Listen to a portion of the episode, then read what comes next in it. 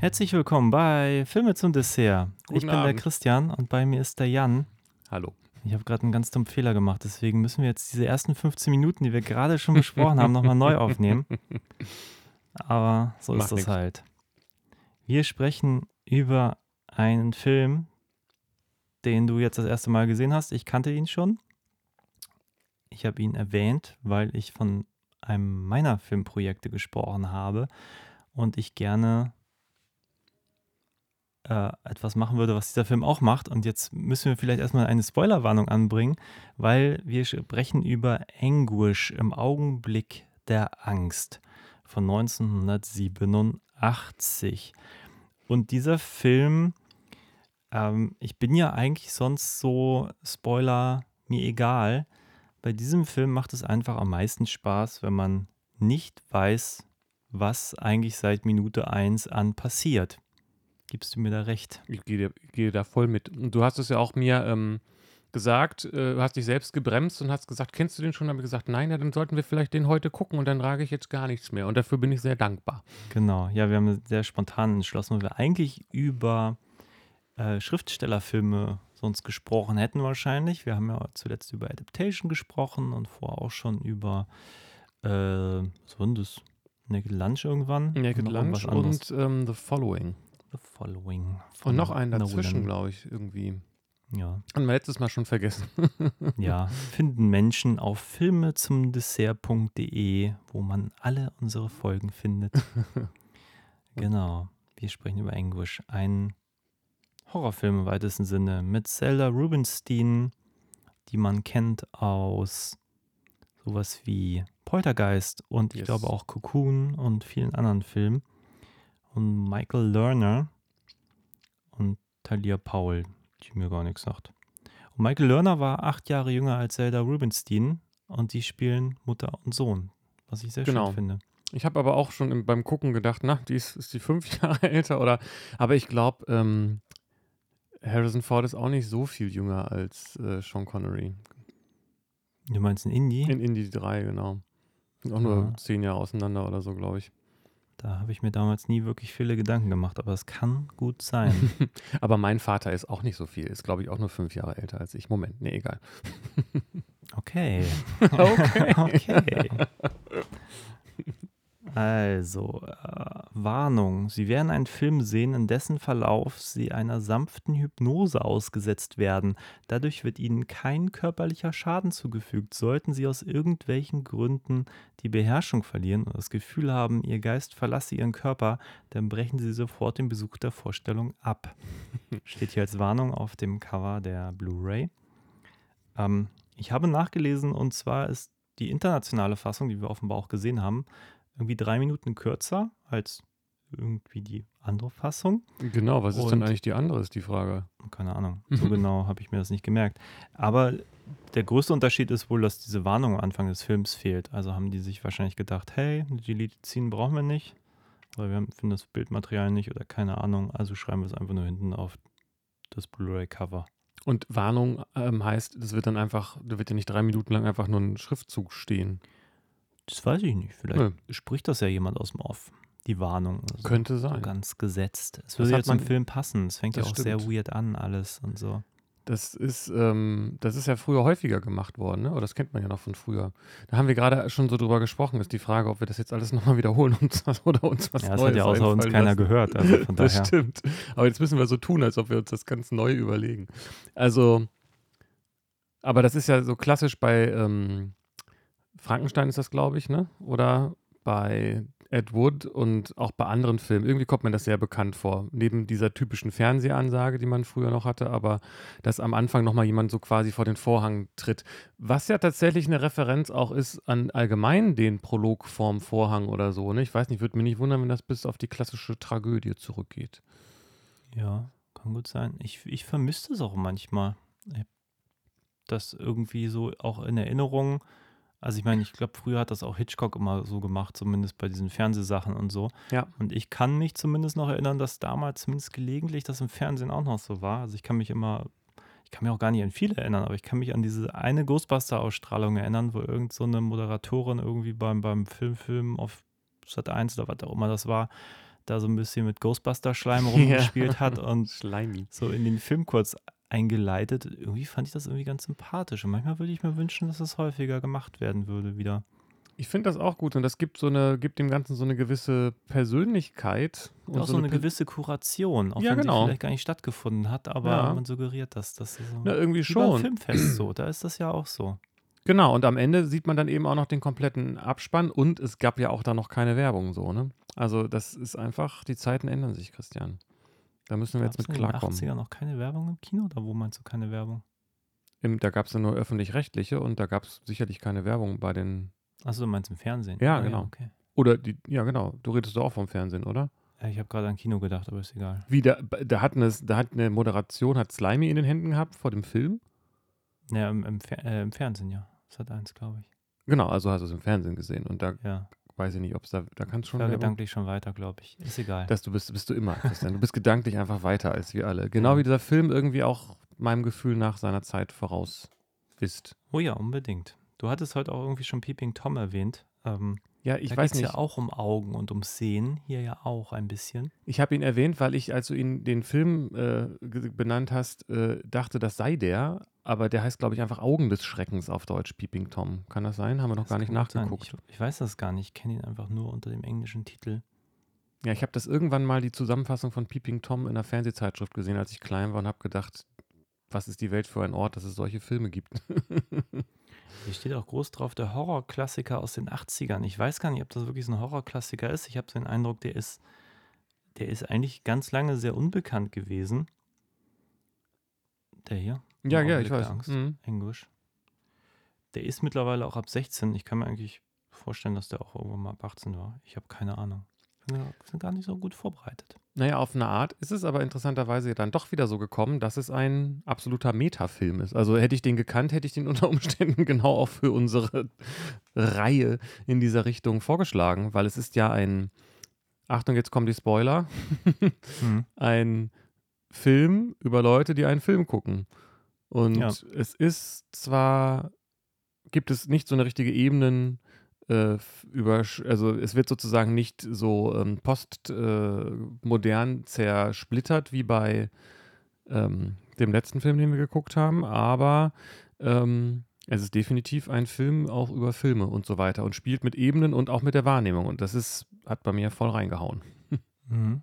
Ja, und äh, jetzt muss ich, wo du es erwähnst, auch eigentlich äh, gerade feststellen, es wird auch sehr wenig über, es wird sehr wenig so darüber referiert. Also es ist jetzt kein so ein, Richtig. man hat so den Eindruck, da hat jemand irgendwie zwar schon seine, seine Kino, also vielleicht seine Seherfahrung irgendwie verarbeitet, aber es ist jetzt kein, ich sag mal, kein Quentin Tarantino, der an, anfängt, Leute darüber reden zu lassen, dass sie gerne ins Kino gehen. Das Richtig. passiert in diesem Film eben nicht, sondern die sind einfach in einem Kino und gucken einen Film, der auch in einem Kino spielt. Aber vielleicht sollten wir gleich einfach erstmal die Inhaltsangabe Ja. zum Besten geben, damit Leute, die sagen, hey, mir ist egal, ob ihr spoilert, überhaupt irgendwie wissen, worüber wir reden. Aber ich kann es wirklich nur empfehlen. Besorgt euch den Film, wenn ihr hier, auch wenn es noch so spannend ist gerade, äh, guckt den erstmal. Das macht schon wirklich Sinn. Ja. Es gibt, würde ich bei, glaube ich, keinem anderen Film, mir fällt gerade kein anderer Film ein, wo ich das so dringend raten würde wie bei dem. Ja, es macht einfach mehr Spaß, wenn man nicht weiß, worauf man sich einlässt. Ja. Ja, aber der kurz die Inhaltsangabe nach der Spoilerwarnung. Der Film fängt an mit einem, also ich muss sagen, das war wieder so ein Film, das kommt nicht so oft vor, aber ich wusste von der ersten Sekunde an, dass ich diesen Film gut finden werde. Das hatte ich, habe ich nicht so oft. Das fing sofort mit, ähm, das war die Musik und der Titel, bevor eigentlich, ja, also in den ersten zwei Sekunden wusste ich das. Und ähm, es fängt dann an mit einem sehr skurrilen, kleinen, Kammerspielartigen, weirden Horrorfilm irgendwie so, ne? Wo ein Vater, hätte ich beinahe gesagt, also ein Sohn mit seiner Mutter ähm, in einer sehr seltsamen Wohnung lebt, wo Tiere und also vor allen Dingen Tauben und Schnecken leben. Und äh, die eine Schnecke ist ausgebüxt und dann büxt auch noch eine Taube aus. Und Dann muss die ähm, Taube wieder eingefangen werden. genau, und ich weiß nicht, ähm, das, da bin ich mir nicht so ganz einig, ob dieser Film tatsächlich Tierquälerei oder sogar ein Snuff, eine Schnecken, Sneckenschnaff Snuff zeigt. Ähm, haben wir auch noch nicht rausgefunden. Das war ein bisschen unangenehm, fand ich, aber das, ja. Ähm, äh, und dann stellt sich eben heraus, dass dieser Sohn von der Mutter hypnotisiert wird, um äh, ein Serienkiller zu sein, irgendwie auf eine Art, ne? Und den Leuten die Augen rauszuschneiden.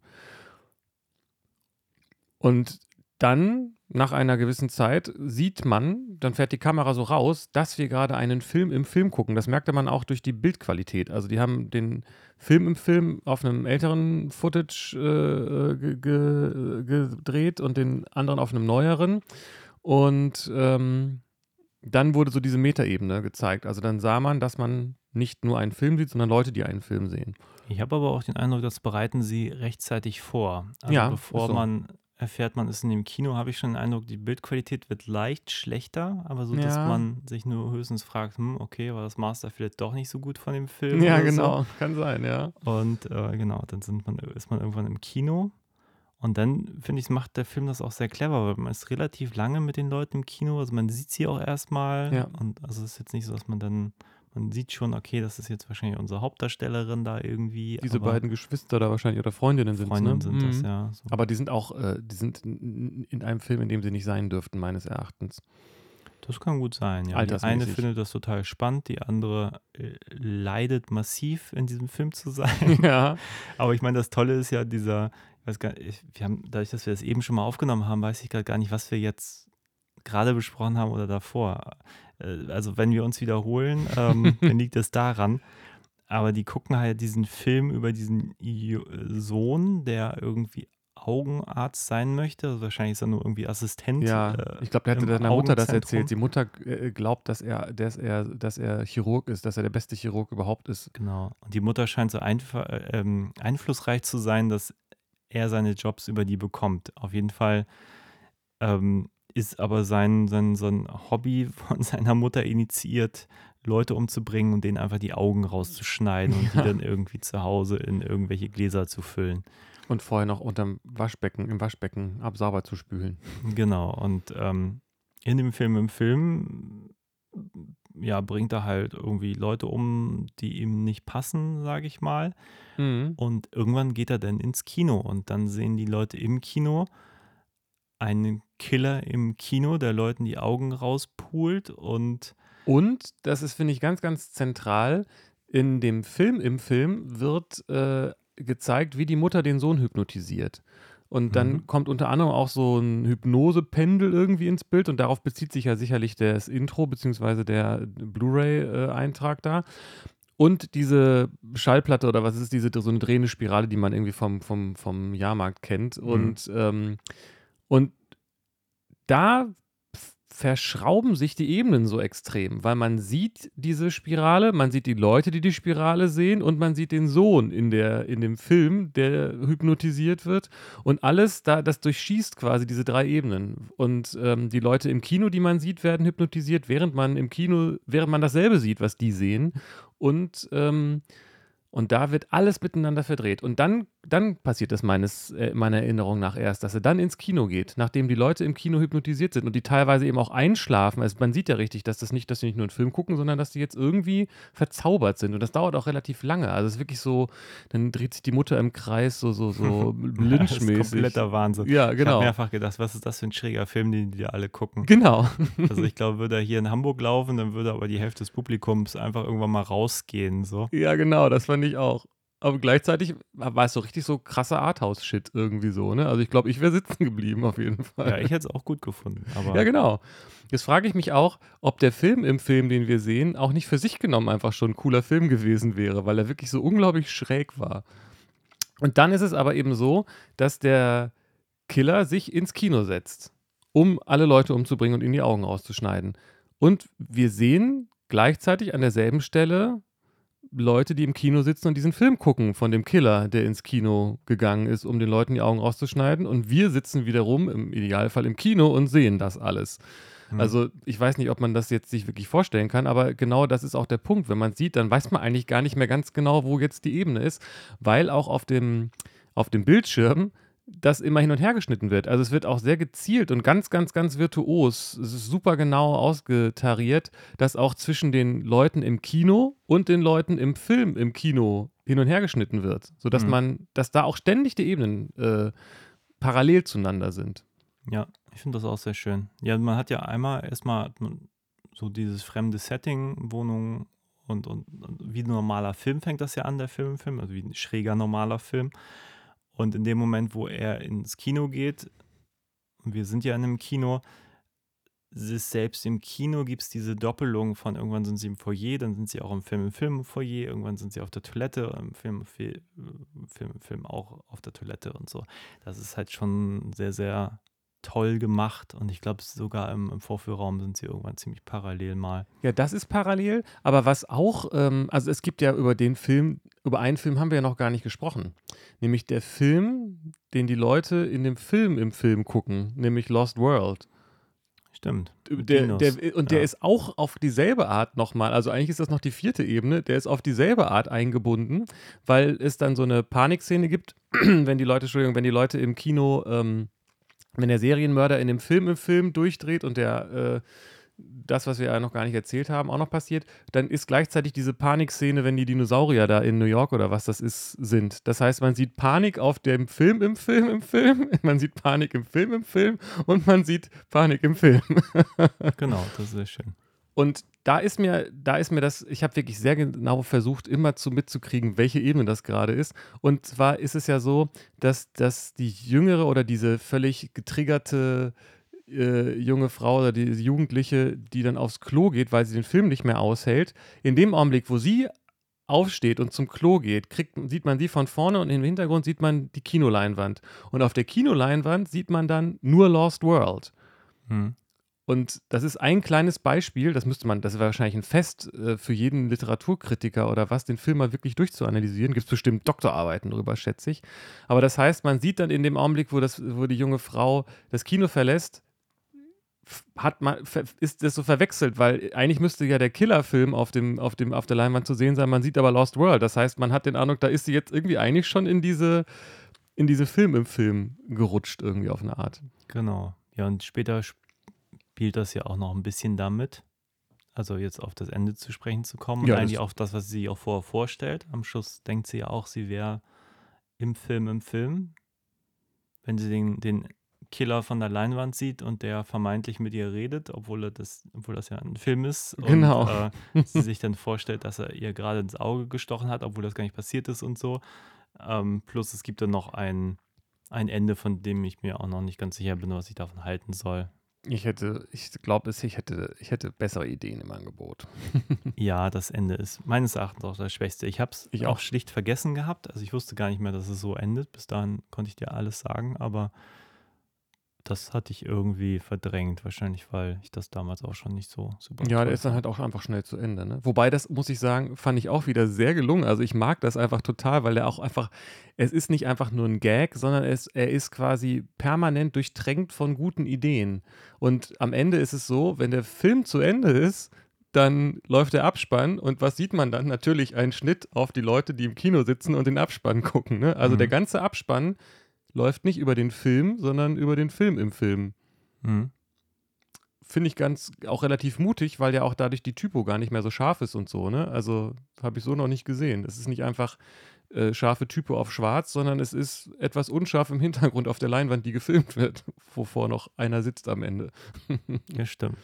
Genau, das ähm, ist auf jeden Fall auch bemerkenswert, dass der auch so kurz ist. Der ist nur 85 Minuten ungefähr. Der war auch, glaube ich, nicht so teuer. Anderthalb Millionen steht in der IMDb. Hm, hattest du gesagt. Und ich finde ihn, der ist aber gut gemacht. Und Ja, also ist gut, in, gut investiertes Geld, würde ich auch sagen. Ja, ich mag den. Ich, also ich bin, ich bin nahezu begeistert. Also es ist richtig. Ich finde es richtig toll. Also dieses, weil, weil dieser, dieser Ebenenwechsel, der, also der dreht einem richtig das Gehirn durch die Mangel, hatte ich den Eindruck. Also das war ja wahrscheinlich auch der, der gewünschte Effekt, aber es wird ja auch ganz viel damit gespielt. Es gibt ja auch zum Beispiel die Szene, wo der Killer im Kino sitzt und man einen Shot sieht, wie das, äh, die Jugendliche zur Leinwand guckt und dann reden die ja fast miteinander. Also der Killer guckt immer auf der Leinwand hin und her und die gucken sich quasi auf dem Bild, das man sieht, dann so an und so. Also die haben einfach keine Chance ausgelassen, um irgendwie das miteinander zu verwursteln und irgendwie interessant zu gestalten. Hm. Ja, ich habe auch zwischenzeitlich manchmal gedacht, wie haben sie das gemacht? Das muss ja logistisch auch echt Ja, durchgeplant gewesen sein. Ja. Immer zu projizieren, das ist ja alles noch auf Film gedreht. Heute hätte man ja wahrscheinlich ein paar Sachen irgendwie auch mit Richtig. Green oder sonst was lösen können, aber damals. Naja, und auch äh, die Belichtungssache war sicherlich auch nicht ganz äh, äh, trivial, ne? Genau, das Vorder- und Hintergrund passen. Auf jeden Genau. Fall. Ja, also und trotzdem mit einfachsten Mitteln, ne? Also, ähm, aber ich weiß nicht, ich, ich, es, es, es war die ganze Zeit von Anfang an, da waren so viele nette Ideen dabei. Es fing ja auch an mit diesen Bildern von den äh, Schnecken, die da so lang kriechen und, ähm, und dieser tollen Ausstattung in dieser, in dieser schrägen Wohnung. Und das mag ich dann ja immer besonders. Es wurde am Anfang eine Schnecke gezeigt, die auf einer Porzellanschnecke krabbelte. Also das heißt, eine echte Schnecke auf einer falschen Schnecke oder eine Schnecke in einer Schnecke, ja nicht ganz in, aber auf einer Schnecke. Also ich glaube nicht, dass das ein Zufall ist, dass da dieses, dass da schon da so diese Symbolik von echt und künstlich aufgemacht wurde zum Beispiel. Ja, also was ich wirklich total bemerkenswert finde, also vor allem am Anfang auch, ist nicht nur, dass das auch visuell so stark ist, sondern akustisch geht Ja, das Ding, finde ich, total steil. Da sind die total kreativ, was sie machen, auch wenn die Mutter irgendwie ihn hypnotisiert und dann doppelt sich die Stimme und Links-Rechts-Effekte, Surround, haben wir schon gesagt. Äh, vollkommen verrückt, was da passiert. Erinnert mich so ein bisschen an diese Sachen von Peter Strickland, Barbarian Sound Studio und so. Ähm, irgendwie ähnlich stark. Hat vielleicht auch einfach diese europäische Kunstnote, der Filmemacher, der den hier gemacht hat. Äh, wie heißt der gute Mensch noch? Bigas Luna, ja, auch schon verstorben 2013 mit 67 Jahren. Hat noch ein paar Filme gemacht wie Charmant Charmant, von denen ich nur weiß, dass es sie gibt, aber ich kenne sonst nichts von ihm. ich auch nicht. Aber Es ich glaube, ich scheint habe den Namen jetzt schon aber auch gehört. nicht so auf Horrorfilme zu sein. Das andere scheinen mehr so Dramen zu sein, die er gemacht hat. Aber nagelt mich nicht drauf fest. Ich müsste da mal wieder, müsste mal ein, zwei von ihm sehen. Ähm, das fand ich auch und ähm, ich frage mich tatsächlich, ob es damals schon 5.1 gab, weil die Blu-ray ist in 5.1. Aber wenn das, also sie werden ja kein, das ist ja keine, keine Collectors Edition und kein Remaster oder irgendwie sowas, ne? Oder schreiben die manchmal 5.1 drauf und das ist aber eigentlich nur Stereo, Pseudo 5, bla, weiß ich nicht. Aber auf jeden Fall nehme ja, ich. es kann natürlich gut sein, dass so ein Film neu gemixt wird oder man da einfach, ich sag mal, ein besseres Plugin drauf laufen lässt, was da die Kanäle ein bisschen aus so einer Stereospur extrahiert. Keine Ahnung. Mm, Ja, aber ob das, na, glaube nicht, der Film ist so von 87. Also ich denke, irgendeine. Art des, des Surround-Tons wird es da gegeben haben. Also sie müssen auf jeden Fall irgendeinen diskreten Soundtrack gehabt haben für die einzelnen Spuren, sonst bringt das nicht viel aus, aus Stereo 5.1 zu machen. Nee, würde ich jetzt mal so sagen. Zumindest nicht. Und ich, ich, meine, die Chancen sind natürlich super, wenn man sich vorstellt, dass man tatsächlich dann die Rears auch entsprechend so einsetzt, dass man im Kino sitzt und dann das, was die Leute im Kino von hinter sich hören, auch nur von hinter sich hört. Ne? Das, Mhm. das, das, äh, ich glaube, dass das auch, ich denke auch, dass das, also der Sound hat ganz maßgeblich zu, dem, zu der Stimmung beigetragen. Und wenn man sich das noch in 5.1 vorstellt und im Kino, dann glaube ich, kann ich mir schon vorstellen, dass da manche Leute sehr ungemütlich geworden sind innerlich.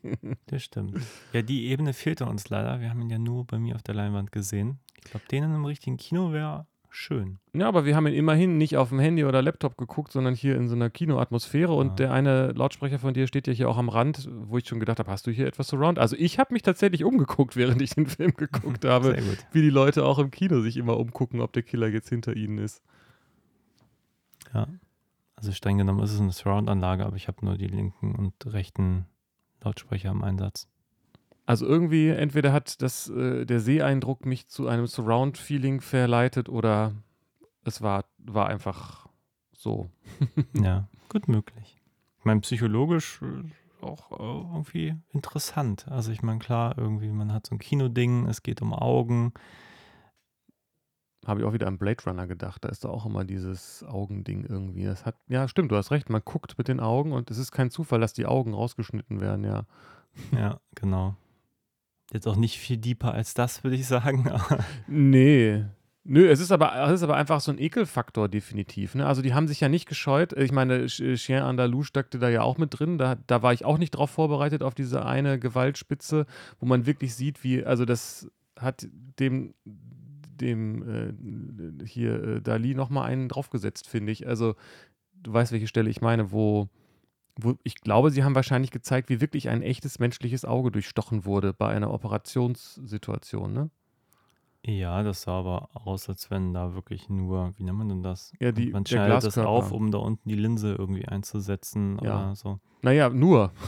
Dafür, dass wir, da hatte ich nicht mit gerechnet, weil das auch, ähm, weil das so echt plötzlich aussah. Und es war ja auch echt. Es war einfach nicht mehr ein Film, sondern man hat plötzlich jemand gesehen, wie jemand am Auge operiert wird, das aber irgendwie integriert war in die, in den Look insgesamt. Hm. Also das heißt, das war, glaube ich, auch, es war für mich auch maßgeblich entscheidend, dass man ein echtes Auge sieht. Das ist auch kein Zufall, dass es da ein echtes Auge war. Und die Stelle, wo das, äh, äh, ja, vielleicht die Hauptfigur letztendlich, ne, die, die jüngere Frau da, ähm, das hat sie richtig zum Durchdrehen gebracht, wie man gesehen hat, wie der Typ die Augen im Waschbecken wäscht. Ne, Warum mussten wir das sehen? Das ist ja so furchtbar und so weiter. Das, da hat sie den ersten Zusammen Nervenzusammenbruch gekriegt oder damit hat er angefangen letztendlich, ne? Mhm. Also das war auch so ein Ankerpunkt. Aber ich war, es waren auch viele nette Details. Eine Sache, die, die ich noch äh, besonders interessant fand, war, dass der ist, ähm, der Killer ist ja zunächst mal zu, zu einem, diesem äh, reicheren Paar gegangen, das er dann umbringen wollte.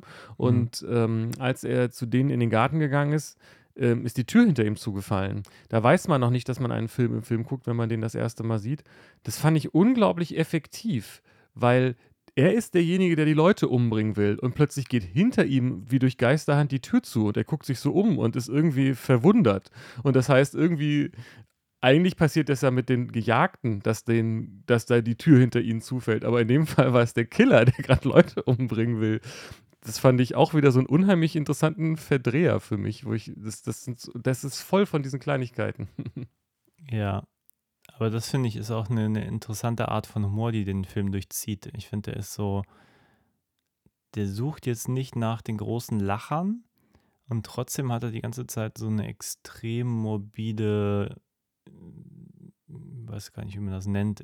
Ja, es ist schwarzer Humor auf eine Art, ne? Genau, so ein, so ein leichter schwarzer Humor ist da immer drin.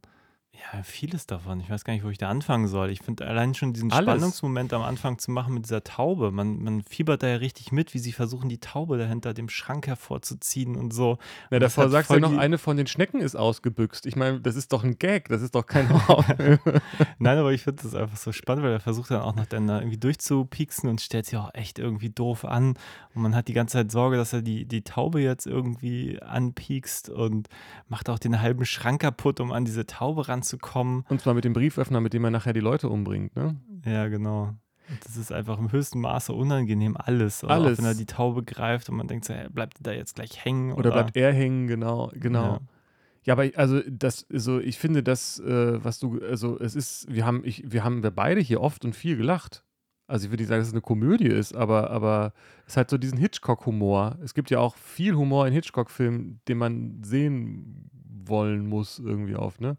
Auf eine Art. Und ähm, wie gesagt, als das, ich finde, das war ein super äh, ähm, Anfang, um die Stimmung so festzusetzen. Man sieht diese Schnecken da rumkriechen und dann sieht man die Schnecke irgendwas und dann ruft die Mutter, meine ich, so erinnere ich das nach dem Sohn, pass auf, eine von den Schnecken läuft hier weg. Ich meine, es war total weird, aber es war einfach auch lustig.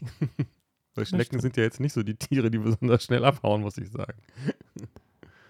Nee, da hast du natürlich recht. Und überhaupt, dass man Schnecken hat und das merkt, dass eine abhaut und so. Ich meine, das ist doch einfach so skurril.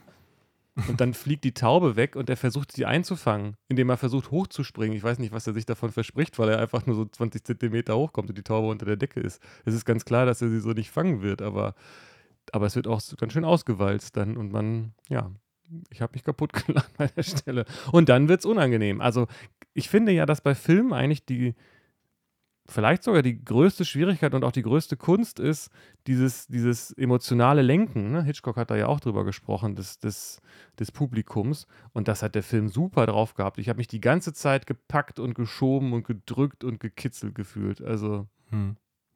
Ja, ich glaube, der arbeitet aber auch am Anfang, wenn sie versuchen, die Taube zu fangen, auch noch mit bisschen lustiger Musik und das hat alles noch so eine es hat schon was Unangenehmes, weil das ist Ja. einfach alles weird. Die das ganze Setting ist weird, die Leute sind weird. Ähm, die benehmen sich ja auch nicht normal. Nee. Das ist halt auch echt alles seltsam.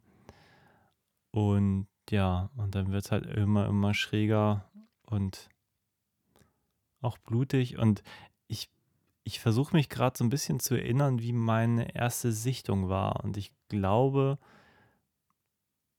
das war noch ein bisschen, ich weiß nicht, ob es dir jetzt heute auch so gegangen ist, aber ich habe es als noch ein bisschen mysteriöser irgendwie in meinem Kopf. So, also heute wusste ich natürlich schon, was passiert und dann guckt man das so und das ist alles irgendwie schräg.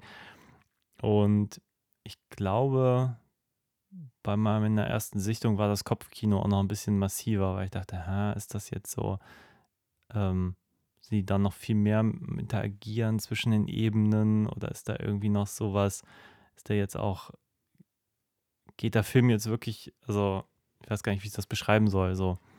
Jetzt fand ich, war das, war meine Sichtung ein bisschen nüchterner einfach, als, als ich das so in Erinnerung hatte von meiner ersten Sichtung. Ja, finde ich verständlich. Also mein, äh, jetzt auch aus der Sicht des selber des Kunstschaffenden war äh, und ist es häufig einfach auch, was machen die, worum geht's, was ist das Konzept und so weiter. Und ähm, äh, da habe ich dann versucht zu verstehen, was der Witz ist und wie der verteilt ist. Also zum Beispiel war ja in dem Film im Film gab es übernatürliche Aspekte. Die Mutter konnte dann mit dem Sohn äh, über diese Muschel kommunizieren und in dem äh, in dem Film, den man gesehen hat, mit den Leuten, die den Film geguckt haben, äh, da gab es das nicht. Da gab es die, äh, die eine, diese Hauptfigur, die hat so ähm, Halluzinationen gehabt. Das war aber nicht übernatürlich, sondern das war, waren Halluzinationen. Die war halt gestört durch den Film und wahrscheinlich auch durch die Hypnose. Und ähm, äh, deshalb habe ich das so analytisch verfolgt und das hat mich auch interessiert und war spannend und das hat mich gepackt und du wusstest das ja schon. Das heißt, Hm. wenn ich ihn jetzt nochmal gucke, muss ich mir darüber nicht mehr so viel Gedanken machen. Vielleicht ist es das, was du meinst. Ja, gut möglich. W haben wir überhaupt schon über den Killer geredet? Weil das ist ja auch, auch noch wieder eine Ebene, ne? Also, dass man, es kommt ja dann auch noch ein Killer in das Kino im Film. ne? Also, da gibt es noch einen, dieser weirde Typ, der am Anfang da im Kino sitzt, ähm, der dann völlig, äh, das kommt ja auch relativ aus dem, aus dem, aus dem, aus, aus dem Seiten, wie heißt es ja, aus dem toten Winkel, dass der, dass da plötzlich Leute erschossen werden. Mhm. Und ähm, das heißt, in dem Film läuft ja dann äh, auch nochmal ein Killer, der so ein, so ein Fan von dem Film ist, der kommt rein und sagt, ach, Sie, haben den, Sie kennen den Film doch bestimmt schon aus. Und dann wird sie erschossen, die Kassiererin. Ähm, und der ist anscheinend so gestört, dass er, der guckt ja auch ständig auf die Uhr, um zu gucken, dass sein Timing jetzt, wenn er die Türen abschließt, übereinstimmt mit dem Timing im Film, äh, im Hm. Film, dass wie die Türen abgeschlossen werden. Und ähm, das macht das Ganze ja irgendwie noch verwirrender. Und das ist auch ganz unangenehm, denke ich mal, wenn man im Kino sitzt und zweimal sieht, wie Kinotüren äh, zugeschlossen werden, damit die Leute im Kino umgebracht werden. Also das lässt einen, glaube ich, nicht kalt. Ja, ich meine, es suggeriert natürlich, äh, dass dieser Typ ganz häufig im Kino war und so häufig die Hypnose auf ihn eingewirkt hat, dass er offenbar ähm, den Film vielleicht realer wahrnimmt, als es gut wäre. Also er wartet ja nachher wirklich auf Mutter. Also Richtig. dieser Film, Film heißt ja The Mummy. Mit also O? Die Mutti. Genau. Und er wartet nachher ja auf sie, also auf die Mutti im Film. Und man kann natürlich nur, ähm, ja, ich sag mal, so ein bisschen impliziert, dass ja unsere Hauptdarstellerin, das junge Mädchen, ja auch so ein bisschen mit dem Killer fast schon interagiert. Also der Killer schafft es ja nachher fast mit der Leinwand mit ihr zu reden und ihr auch etwas ins Auge zu stechen, was sie sich ja offenbar einbildet, weil das ist Ja. ja gar nicht passiert. Und gleichzeitig ist ja dieser Attentäter in der, ich nenne es jetzt mal, realen Ebene ja offenbar auch so häufig in diesem Film gewesen, dass er jetzt auf seine Mutter wartet, die dann irgendwann im Film, im Film dann auch ins Kino kommt, um ihren Sohn zu holen. Da gibt es ja auch so auf jeden Fall eine inhaltliche Parallele. Ja, so. absolut. Und ich muss aber auch sagen, dass tatsächlich, ich habe mich da irgendwie so auf eine Art drauf eingelassen und ich glaube, so gut habe ich das noch nie in einem Film gesehen, diese Hypnotisierungsszene. Also man wurde ja parallel zu dem Publikum im Film und mit hypnotisiert. Das hat schon irgendwie auch was mit mir gemacht. Das war irgendwie so krass inszeniert und diese, diese durchgedrehte Mutter und alles, das war so psychedelisch, dass ich wirklich so irgendwie so ein bisschen den Boden unter den Füßen verloren habe. Also das war keine amtliche Hypnose, ne, aber das war auf jeden Fall hochgradig äh, verwirrend. Und ähm, das fand ich super inszeniert und ich kann das nach, ich fand das glaubwürdig natürlich jetzt in einem, in einer Filmwelt, dass jemand, der diesen Film ständig guckt, ihn auch immer weiter guckt. Und das gibt es ja oft so in Comics, ne, diese Trope, dass die Leute hypnotisiert werden und so. Aber das äh, fand ich echt gut gemacht. Ja, ich musste auch wirklich mehrfach schmunzeln, weil ich dachte, was für einen schrägen Film gucken die Ja. da eigentlich? Und ja, mehrfach gedacht, ja, wenn, wenn das jetzt ein Hamburger Kino wäre, würde einfach die Hälfte gehen. Das Ja, aber was wäre trotzdem ein geiler Film? Ich meine, solche Filme hat man ja auch schon gesehen. Es gibt ja einfach schräge Filme so, ne? Ja, ja, natürlich, aber es gibt natürlich auch immer die, diese Anekdoten, dass äh, Die Leute gehen. Ja, gar nicht mal. Also, ich meine, im Arthouse-Publikum ist es ja schon so, wenn Leute wissen, dass ein Film kommt, dann gehen die ja dann auch wissentlich in so einen Film so. Richtig. Aber gerade bei Sneak-Publikum habe ich häufig so die, Ja.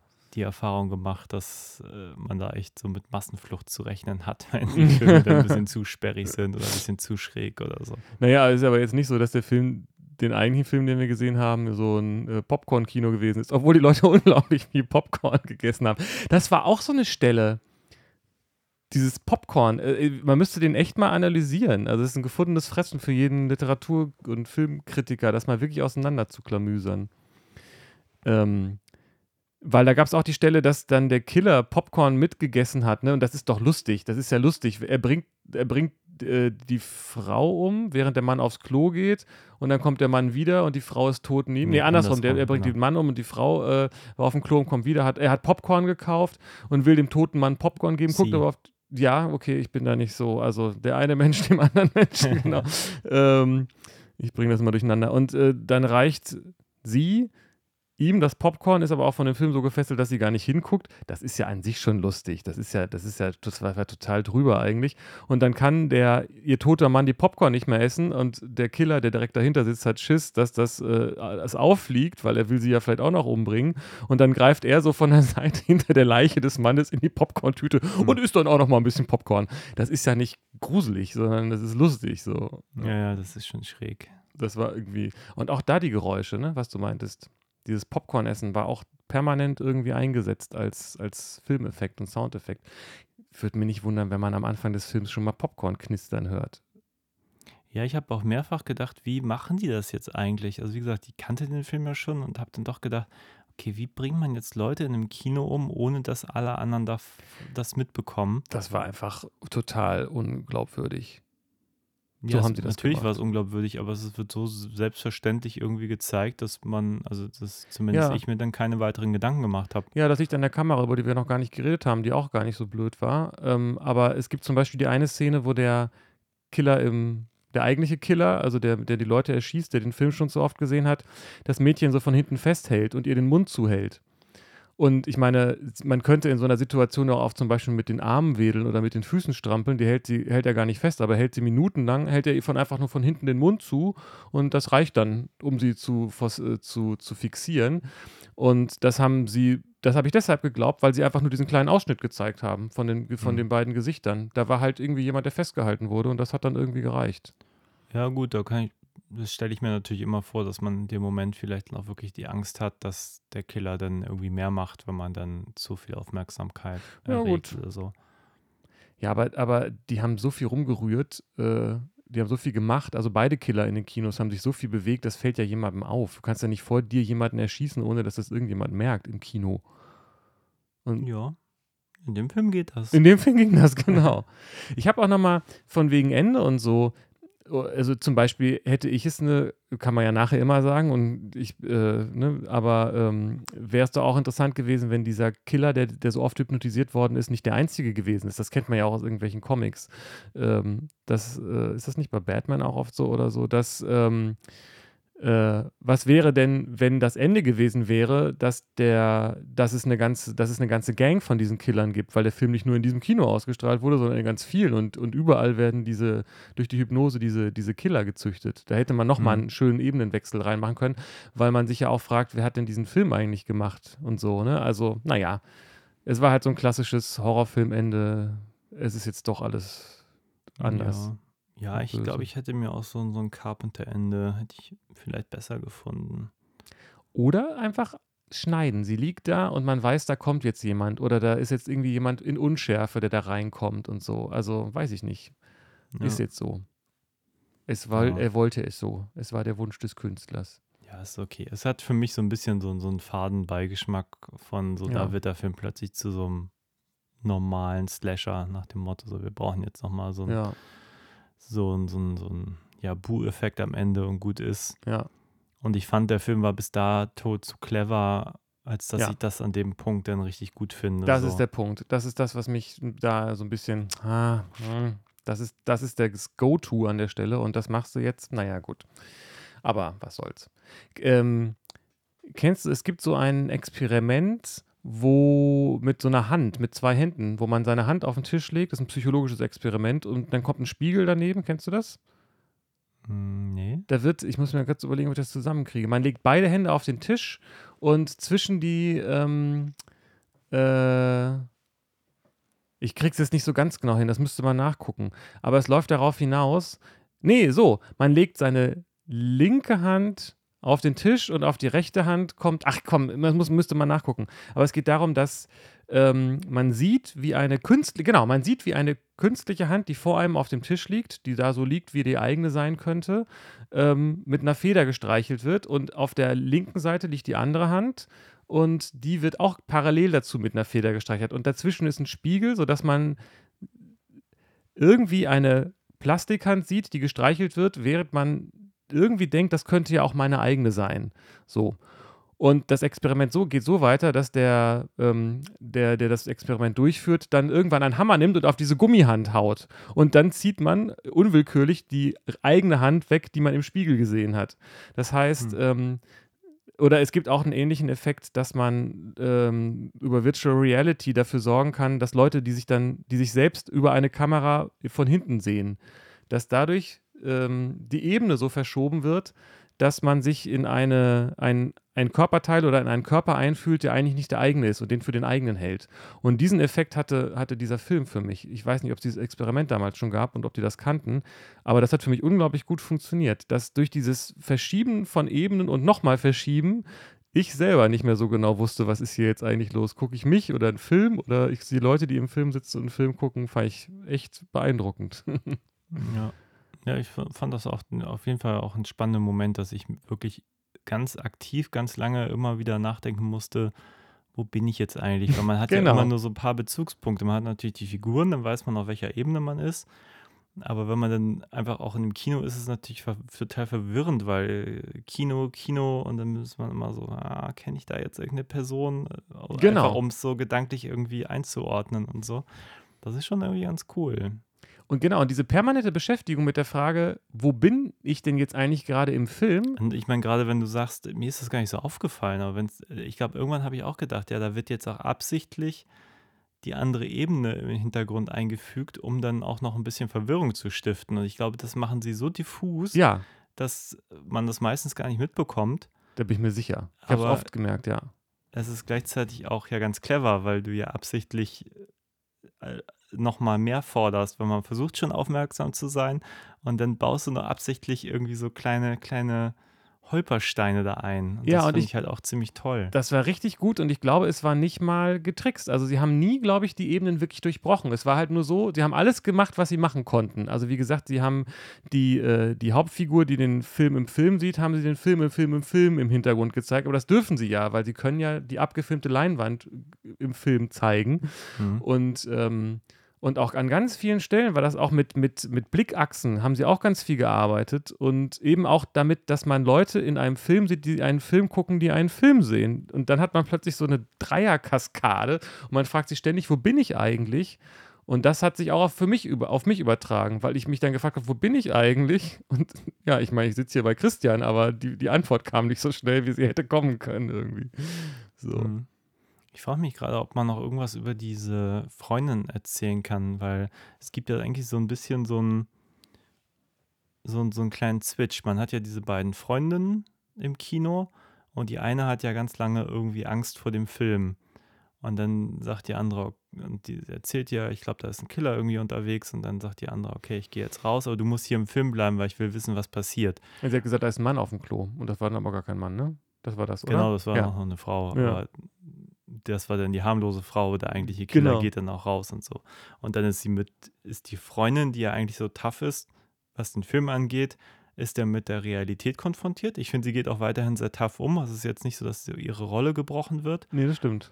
Ähm, und dann verlässt sie das Kino, um Hilfe zu holen und trifft dann auch gleich auf den, den erstbesten Mann, der ihr Ja. auch gar nicht glaubt, der auch erstmal ins Kino geht und nachschaut Ja. bis sie dann irgendwie die Polizei rufen.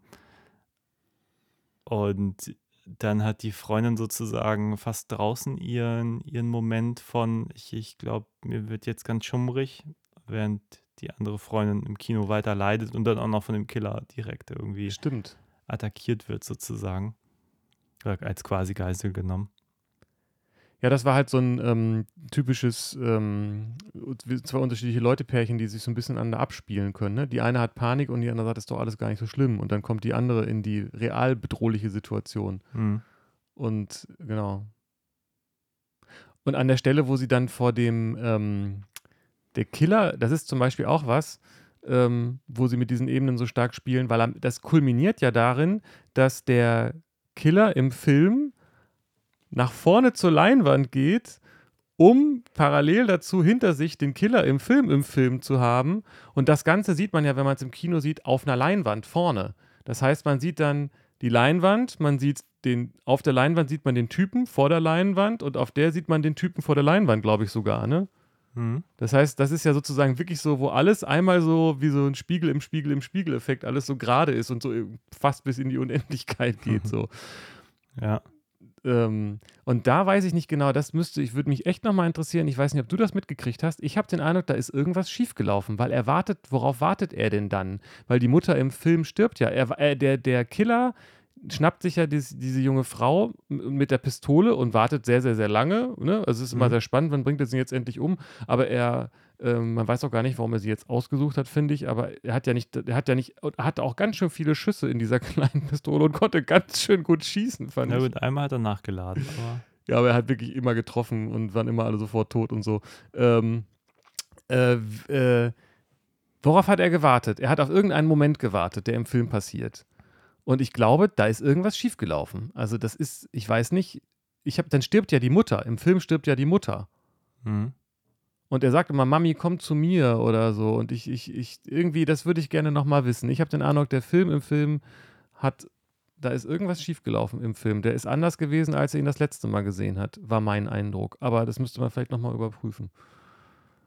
Ja, das ist möglich. Ich hatte irgendwie kurz den Eindruck, aber ich das, ich weiß gar nicht, ob das so, ob ich das so verifizieren kann irgendwie, aber dass er eigentlich, äh, also ich habe irgendwie den Eindruck, dass er diese Frau gar nicht umbringen wollte, die er als Geisel nimmt, sondern irgendwie diesen Moment hinauszögern möchte, bis die Mutter da reinkommt. Vielleicht will er den Film auch ändern. Vielleicht ist das so seine Das- Intention. Und Er, sagt irgendwas, ich habe es leider vergessen, was es war, aber ich dachte, er sagt irgendwas, äh, Mami, komm her. Das war zum Beispiel auch noch ein unglaublich guter, guter Twist in dem Film, im Film, dass der Killer sich von, also so, so auf so einer psychologisch, tiefen psychologischen Ebene, dass der Killer im Film, also der Killer im Film, im Film ja irgendwann sagt, ähm, die Mutter sagt, ich verliere dich, komm zurück zu mir, ich muss wieder dich hypnotisieren, ich verliere dich. Und dann sagt er sowieso, so wie eben auch bei Braindead, äh, nein, ich brauche dich nicht mehr, Mama, ich kann das jetzt ohne dich. Und was macht er? Er geht los und schneidet Leuten die Augen raus. Und es hat so eine, auch wieder so ein komisches Vexierbild, weil einerseits sieht man so diesen Jungen, der es endlich schafft, sich von der überstarken Mutter loszulösen, aber gleichzeitig macht er das, um im Kino Leute umzubringen. Fand ich auch, das war alles sehr bewusst gespielt und gezielt äh, ähm, irgendwie verdreht, diese, dieses, diese ganzen auch psychologischen Elemente. Genau vergleichbar auch mit der Stelle, wie die Tür hinter ihm zufällt, finde ich. Mhm. Aber ich, der, der Killer mit der Pistole, ich glaube, der sagt schon deutlich, ich bringe dich um an, an mehreren Stellen und er wartet nur auf den Augenblick, wo er es tut. Aber das, wie wie gesagt, das müsste man vielleicht echt nochmal prüfen. Ja. Kann ich gerade nicht so viel zu sagen.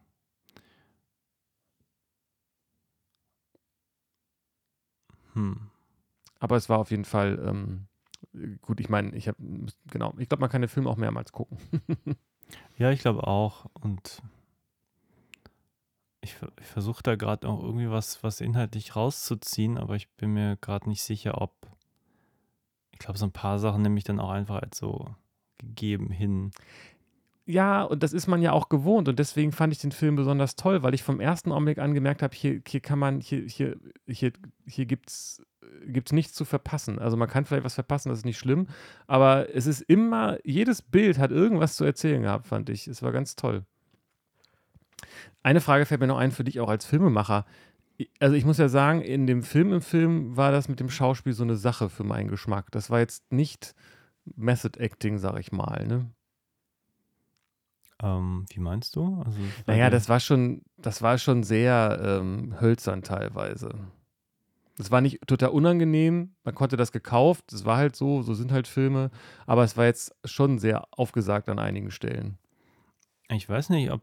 Ich meine, jetzt, wie, wie du das beschreibst, klingt das nach schlechtem Schauspiel. Ich habe schon den Eindruck, dass dieser Film im Film mit, also so ein bisschen so ein so Gegenpol zu der anderen Re- Realität, also der vermeintlichen Realität darstellen soll, dass einfach übertrieben wurde in mancherlei Hinsicht. Also mit, mit Spiel, auch, auch natürlich auch mit dem Inhalt. Und wenn hypnotisiert wird, dann wird irgendwie krass hypnotisiert und alles ist irgendwie drüber und zu viel und, und bigger than life so.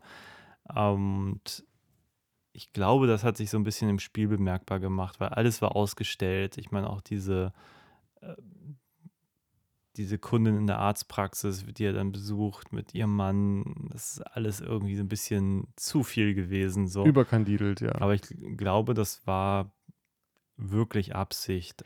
Das glaube ich eben auch. Und das ist genau mein Punkt. Und das fand ich zum Beispiel auch wieder so ein feines, aber super gutes Detail. Aber ich frage mich, wie macht man das? Also ich glaube, das ist nicht trivial. Entweder man sucht sich schlechte Schauspieler und sagt ihnen das nicht. Oder man sucht sich Schauspieler und äh, wie bringt man die denn dazu, so zu spielen? Das fand ich, das habe ich mich ernsthaft gefragt. Weil, weil ich meine, ich wusste das ja noch nicht und ähm, dass es ein Film im Film ist. Und ich habe den Film geguckt und habe das geglaubt und habe aber auch gemerkt, ja, schauspielerisch, ja, kann man so machen. Ist irgendwie stimmig, hat mich jetzt nicht total genervt oder irgendwie sowas. Es passte irgendwie, es war auch total rund, muss ich sagen. Es passte Mhm. total zu dem Film. Deswegen hat, fand ich es gut. Ähm, aber erst später ist mir klar geworden, das war wahrscheinlich absichtlich, dass das so ein bisschen, hm, Naja, die Zelda Rubinstein und der, jetzt muss ich den Namen nochmal nachschauen. Die meine ich gar nicht mehr. Mir ist das besonders aufgefallen bei der Frau, die er dann umbringt. Weil die so sehr, ähm, ich bin jetzt hier die Schauspielerin irgendwie, irgendwie, weiß ich nicht, irgendwie war das So, aber die war auch so überkandidelt. Das war ja Eben. ihre Rolle. Also ich glaube nicht, dass die schlechte Schauspieler hatten. Also da, die, die werden da keine, die werden nicht absichtlich schlecht gecastet haben, um was von den Leuten zu kriegen, Nee. sondern die haben ganz klar gesagt, hier, wir wollen, wir wollen da so eine surreale Ebene reinbringen und ihr müsst irgendwie Eben, dieses irgendwie, So. das ist genau die Frage, die ich mir so stelle. daneben liegen, so ein bisschen. Ja, aber das hast ist ja du auch das? so ein Twin Peaks-Moment. Also Lynch Stimmt. macht das ja auch ganz viel so. Stimmt. Dass er sagt so, okay, wir sind ja jetzt ein bisschen off, wir versuchen hier irgendwie was, was Seltsames zu machen und so. ja, aber das habe ich selbst noch nie äh, versucht oder erlebt, dass das versucht wurde und äh, ich wüsste jetzt spontan nicht, wie man das hinkriegt. Ich meine, kann ja sein, dass es gar nicht so schwer ist und dass man denen einfach erklärt, was gemeint ist und dann wissen die, wie das geht oder so. Aber da muss man, glaube ich, auch erstmal das entwickeln im Zweifelsfall, weil es ja auch total konsistent war. Auch der Mann von der, von der Frau mit diesem Frack, das wäre auch alles so ganz, es passte alles zusammen. Das Footage, also das, das Filmmaterial, der, die die Beleuchtung, die Kamera und auch dieses, da gab es ja auch diese Stelle, wo er die ähm, Frau, die aufs Klo gegangen ist, umgebracht hat, im, der Killer im Film, im Film. Und dann Mhm. greift er von oben so über das Klo. Ah nee, das war, das war die Kassiererin. Und dann kreischt sie natürlich so, ne, da waren auch ganz tolle, immer so von oben und von unten ganz viele Stellen. Und äh, dann kreischt sie so und dann fuchtelt er mit seinem Brieföffner, der ja auch eigentlich gar nicht scharf ist. Ja, war das ein Skalpell? Oder was Nee, ich, ich dachte auch erst, aber ich glaube, das war ein Brieföffner. Er hatte Ja. eigentlich kein, das war eigentlich kein Arztwerkzeug, was er hatte. Er hatte, glaube ich, so ein, so ein Körner für Papier, den man so rausschieben konnte. Das war Mhm. eigentlich so Bürokram, glaube ich. Ähm, Skalpelle sehen eigentlich anders aus. Und äh, der hat dann so von oben irgendwie so einfach nur so hin und her gefuchtelt in zwei Meter Entfernung und davon ist sie dann irgendwie gestorben. so, ähm, und auch, ich glaube, also mit dem Brieföffner jemandem die Kehle durchschneiden ist schon echt nicht so einfach. Also, das war Ja, alles. Ich glaube, die meisten Leute ja auch irgendwie so durchstochen, also gar nicht. Ja, aber auch das war nicht, das war einfach nicht realistisch. Also, ähm, gut, das sind solche Filme vielleicht oft dann einfach auch nicht und ich habe jetzt auch noch nicht miterlebt, wie jemand mit einem Brieföffner umgebracht wurde. Aber es war schon oft so, ich steche dir den im Bauch und dann war er halt tot. Und ich Mhm. glaube, so reagieren Körper nicht unbedingt, wenn sie um ihr Leben kämpfen. Nee, gut, aber das war halt auch die Filme-Filmebene. Das, Das ich stimmt. Dann Und das meine ich ja. Die war. Das war einfach stilistisch sehr deutlich und bewusst und äh, in sich schlüssig und authentisch von der, von der anderen Ebene abgesetzt. Und das fand ich beeindruckend. weil Mhm. ich das einfach gekauft habe. Und ich meine, wie viel Handwerk steckt dahinter, wenn jemand es schafft, einen Film so zu machen, dass er anders ist als ein anderer Film in jeder Hinsicht stilistisch, den er gleichzeitig mit dem anderen Film dreht. Das ist ja nicht einfach mein, sein Stil gewesen, sondern ja, das ist, war einfach schon sehr virtuos, fand ich. Mhm. Ja. Virtuos trifft's ganz gut. Ja, da hat auf jeden Fall sich jemand sehr viel über Ebenen und, und auch die Form Gedanken gemacht und so. Ich glaube manchmal, wenn das so als klassischer Horror-Slasher funktionieren sollte, hat er vielleicht irgendwie fast das Defizit, dass es hier und da irgendwie. Also ich finde es halt ganz interessant, dass, obwohl du eigentlich in dieser Ebene bist, wo du jetzt eigentlich mit den Leuten im Publikum bist und weißt, da ist jetzt irgendwie ein Killer on the loose, dass du weiterhin diesen Film im Film siehst. Und den Film im Film im Film auch noch. Genau, und du, ja gut, äh, jetzt diesen, diesen Dino-Film, da, davon siehst du jetzt ja nicht viel. Doch, also, da sieht man verhältnismäßig viel, verhältnismäßig viel von im Hintergrund tatsächlich. Der läuft immer, immer irgendwo im Hintergrund. Genau, nee, aber ich meine, Ja. also der, eigentlich wird ja der, der Plot von dieser, Ja. Mummy-Film ja wirklich weitererzählt und das finde ich eigentlich das Spannende. Richtig. Und das ist jetzt nicht so, dass du da nur noch lose Szenen siehst, wo du denkst, okay, die, sondern du siehst ja wirklich, wie der Film weitergeht auf der Leinwand. Also du guckst ja eigentlich mit den Zuschauern weiter, auch wenn du natürlich dann immer mal wieder Genau. im Publikum bist. Aber das finde ich schon gut gemacht, weil du eigentlich ja erstmal dir auch noch einen Plot für den Film, Film ausdenken musst, der in sich Genau. irgendwie ein bisschen schlüssig ist. Und ja, und dann fand ich auch wirklich lustig, wie auch über den Film verhandelt wird, wenn zwischendurch gesagt wird, hier, ja, ist er jagt, also er ist halt, wie ist das, ein, ein, ein Eye-Hunter, sagen sie, glaube ich. Ja, genau. Ein Augenjäger. Genau. Sie sagt, So ist doch ganz nicht so schlimm. selbstverständlich, Ja, genau, ist doch nicht schlimm. Dann, dann, dann ist er halt äh, ein Eye-Hunter, genau. Ah ja, okay. Hm, sowas gibt's. Das ist auch gar nicht weird. nee, genau. Und damit beruhigt man dann jemanden, okay. Ja. Stimmt, ja. Den habe ich tatsächlich, äh, ist es ja auch wie mit diesem Spiegel im Spiegel-Effekt, dass man äh, Jurassic World, äh, nee, Lost World, ähm, von dem kriegt man ja inhaltlich nicht wirklich richtig viel mit, aber auch schon ein bisschen was. Ne? Man sieht diese Forscher, die mit den Dinos kämpfen und man sieht dann die Dinos da in der Großstadt und so. Das heißt, man kriegt schon auch mit, was in dem Film passiert und man kriegt doch, wenn man hinguckt, auch sehr, sehr viel von dem Film im Film mit. Also man, das habe ich, äh, das, ich glaube, das ist auch ein interessanter Film in sich, den man schon auch hätte fertig machen können. Also so wie du sagst, die mussten alle Ebenen komplett machen und ich würde mich nicht wundern, wenn sie vielleicht sogar alle komplett gedreht haben. Also wenn sie auch den Film im Film komplett gedreht haben. ja, Weil er ja immer irgendwo auch im Hintergrund zu sehen ist. ja. Ich weiß es nicht. Also ich glaube, es ist so ein Film, der einfach sehr viel Vorbereitung braucht. Und Ja. wenn man ihn natürlich gut geplant hat, ist es vielleicht am Ende sogar auch denkbar, dass sie wirklich genau wussten, wann sie was brauchen und auch wirklich nur das gedreht haben. Aber das kann man jetzt ich, Naja, nur aber, aber mutmaßen. das, das, das kann ja auch gut sein, aber ich glaube fast, dass man, man kann ja den Film im Film verfolgen. Man kann ja mitkriegen, Mhm. was passiert. Ich glaube, ich habe da genau eben da an einer Stelle dann was verpasst. Plötzlich war die Mutter, lag irgendwie sterbend in seinem Arm oder so, ne? Aber ähm, da, ähm, den kann man, wenn man sich für den interessiert, kann man auch den Film im Film gucken, während im, also man kann sich quasi ins Kino im Film setzen und zusehen, wie die Leute weglaufen, während der Film noch weitergeht. Ja, das ist ein spannendes Thema. Wie gesagt, ich habe mich halt auch vor dem Film damals auch ein bisschen mit dieser Idee beschäftigt. Ich meine, es gibt ja so ein paar Filme, die auch im, im Kino spielen. Es gibt hier den Dämonen 2, glaube ich, heißt der. Und diesen Woody Allen-Film. Ne? Genau, Purple Rose of Cairo. Genau. Auch ein Film im Film. Ähm, ja, vielleicht noch ein Last bisschen. Action Hero spielt, glaube ich, dann am Ende Genau. auch nochmal irgendwo im Kino, oder? Ja, ist ein bisschen halbherzig, aber ja. Ja. Es ist ja der Plot, dass Schwarzenegger von der Kinoleinwand runterkommt. Stimmt, und genau. In Ja, der das ist realen nicht, Welt ist nicht ganz vergleichbar, aber eigentlich geht das das alles nicht so wie im Film, was eigentlich eine schöne Idee ist, auch wenn der Film nicht so gelungen ist. Im Kinofilm sterben die Leute, weil ein Eiswagen explodiert und ihnen eine äh, Eistüte in die Stirn fliegt. Genau, aber grundsätzlich mag ich sowas. Es gibt, finde ich, dafür, dass Kino ja so nah am Film ist, gibt es gar nicht so viele Filme, die sich dann wirklich mit dem Rezipieren von Filmen so auseinandersetzen, finde ich. Das stimmt, aber bietet sich das auf eine Art irgendwie an? Also ich glaube, es gibt schon einige Filme, wo Leute im Kino sitzen, ne? Genau, immer mal wieder. Ja, natürlich. aber und bei Gremlins gibt es zum Beispiel auch so eine Stelle, ne, wo dann Hulk Hogan, ich glaube, das ist der zweite Teil, wo Hulk Hogan aufsteht und sagt, Leute, lasst es mal da hinten, weil die noch den, die äh, in, in den Vorführraum äh, überrennen und dann der Film reißt.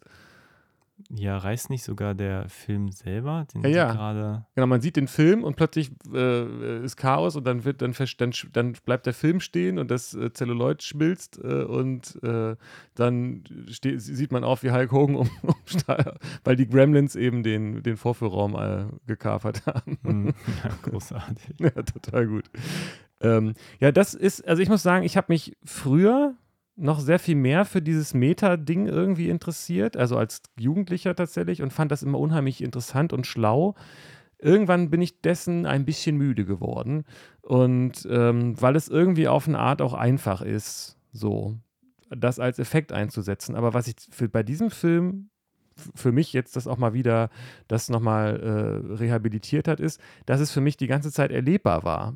Ähm, Mhm. Es war eben nicht, ich weiß nicht, ob du das jetzt vorhin gesagt hast oder in dieser Version des Podcasts, es war nicht so Tarantino-mäßig, dass sie übers Filme machen reden und so eine, so eine, in, so eine Kopfsache, so eine reine, ich hab's verstanden und ich kenne den Film auch mäßig so, sondern es hat einen die ganze Zeit gepackt. Ja, das stimmt. Ich glaube, das war nämlich davor. Kann gut sein. Ja, aber es es ist das habe ich nämlich auch gedacht, dass es eben nicht so, es gibt keine Anekdoten um das Kino herum. Es passiert einfach in Ja. dem Kino und das ist halt schon ganz schön.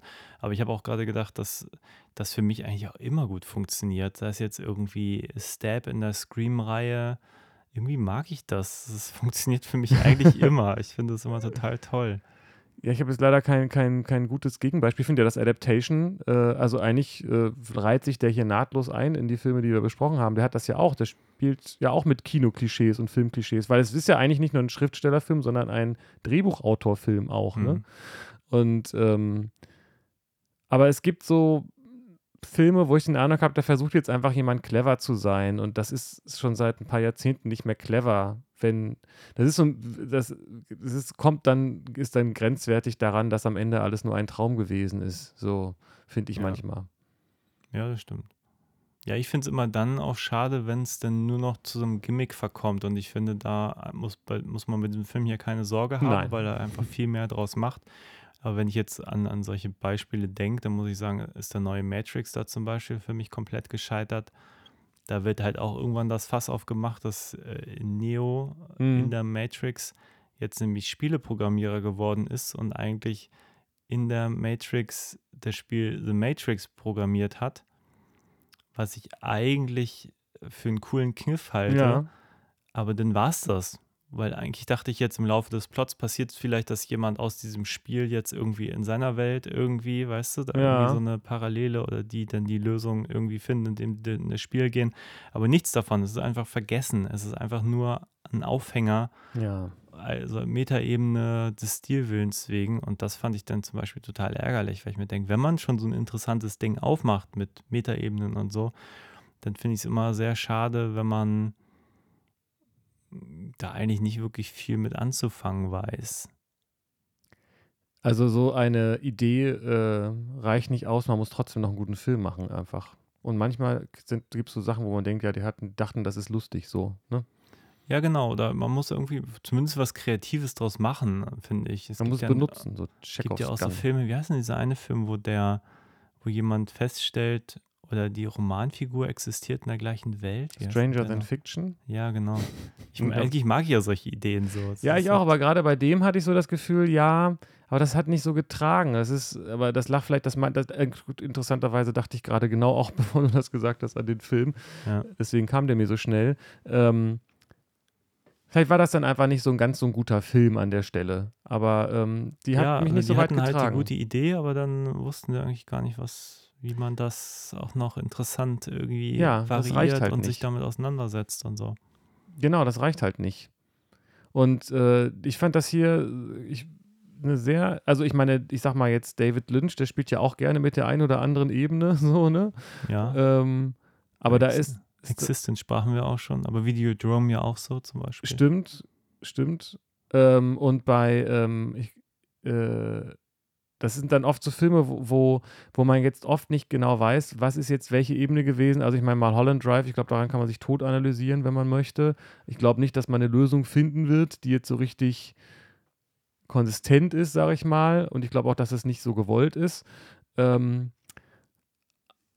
meine Meinung. Aber, äh, und ähm, bei dem Film hatte ich den Eindruck, der hatte das alles gar nicht nötig. Der hat, der hat das, der war einfach, und das mag ich einfach. Ich habe von der ersten Sekunde an dem Filmemacher vertraut und er war einfach im vollen Bewusstsein dessen, was er macht und was er kann und hat einfach abgeliefert. So, also bravo. Ja. Bravo, bravo.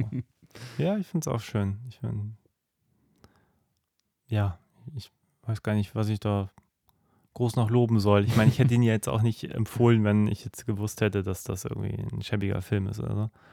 Oh, ich finde, man kann auch Ja. schlechte Filme gut gucken und darüber Ja, reden. das stimmt. Wenn ich die Idee jetzt gut gefunden hätte und der Film nicht so gut, dann hätte, hätte das auch sein können. Aber ich finde ihn wirklich toll. Ich habe den jetzt bestimmt das dritte oder vierte Mal gesehen. Hattest du auch mir gar nicht gesagt. Also ich wusste auch gar nicht, was du davon hältst. Du hast nur, ich hatte verstanden, dass da irgendwas da drin ist, was dich inspiriert für deinen neuen Film, auf den wir uns dann alle freuen können. Also, Ähm, nö, nö. Ich habe, wie gesagt, ich habe diese Idee gehabt, dass, äh, also damals schon, also da, ich glaube, ich, ich variiere jetzt in dem aktuellen Drehbuch schon diese Idee, die ich damals hatte, die ich wegen dieses Films auch verworfen habe. ja. Und bin jetzt aber an so einem Punkt, weil ich Metaebenen total spannend finde. Was heißt Metaebenen? Aber ich fand zum Beispiel beim letzten Scream habe ich gedacht, dass ich das eigentlich immer noch total cool finde. Und ich finde aber, der Scream zum Beispiel mir nicht genug daraus gemacht hat. Es wird zwar immer irgendwie dann so ein bisschen referiert und so. Aber ich finde es halt auch toll, wenn man zum Beispiel dieses Rezipieren selber zum Thema macht. Und ich Ja. glaube, da ist halt viel Luft nach oben in ganz vielen Filmen, so diese Auseinandersetzung damit, mit was passiert eigentlich im Kino, was passiert eigentlich ähm, mit den Anekdoten drumherum. Also ich mag ja zum Beispiel auch diese, dieses Fiktionalisieren von, von, von filmischer Realität, wie Tarantino das zum Beispiel in Once Upon a Time in Hollywood gemacht hat, ja. dass du da Stimmt. plötzlich äh, einfach deinen fiktiven Hauptdarsteller auf Bruce Lee treffen lässt oder du bringst einfach am Ende von Inglourious Bastards Adolf Hitler um oder so. Finde ich irgendwie schön nach dem Motto, okay, das ist ja Fiktion, wir schreiben jetzt einfach die Realität neu oder Ja. wir denken uns da irgendeinen Quatsch aus und die Manson-Morde haben so nicht stattgefunden, weil wir haben ja unseren Genau. Bodyguard, der eigentlich eine ziemlich coole Sau ist und da einfach mal Dinge anders gut. macht, als die Ja. Realität das äh, wollte. Ähm, ich hatte gerade irgendwas unglaublich Schlaues oder Geistreiches dazu zu sagen gehabt. Ähm, aber ich weiß nicht, ob ich das jetzt noch hinkriege. Ähm, was war denn nochmal das Stichwort gerade? Irgendwas hattest du gerade noch gesagt. Von Tarantino. Tarantino-Menschen. Verschiedene Ebenen. Ach so. Äh, Ich denke, dass die, das eine, also es ist, es ist bei Schriftstellern, ist es irgendwie die eine Sache, weil übers Schreiben zu schreiben ist irgendwie das eine. Ähm, aber ich denke, dass das, was du jetzt sagst, ja doch letztendlich die Frage ist, wie kann man das machen? Und wenn du das sehen, rezipieren willst, also das thematisieren willst, musst du letztendlich auf eine Art Leute im Kino zeigen. Und das, oder? Was gibt es sonst sozusagen noch? Also man kann natürlich Leute zeigen, die Filme machen. Da gibt es ja Filme drüber. Ähm, oder, oder so. Aber man kann das Schreiben zeigen und dann kann man irgendwie so in diese Schriftstellerebene rein, also in die, in die Buchebene eintauchen und so. Aber der Ort, wo Film rezipiert wird, ist im Kino.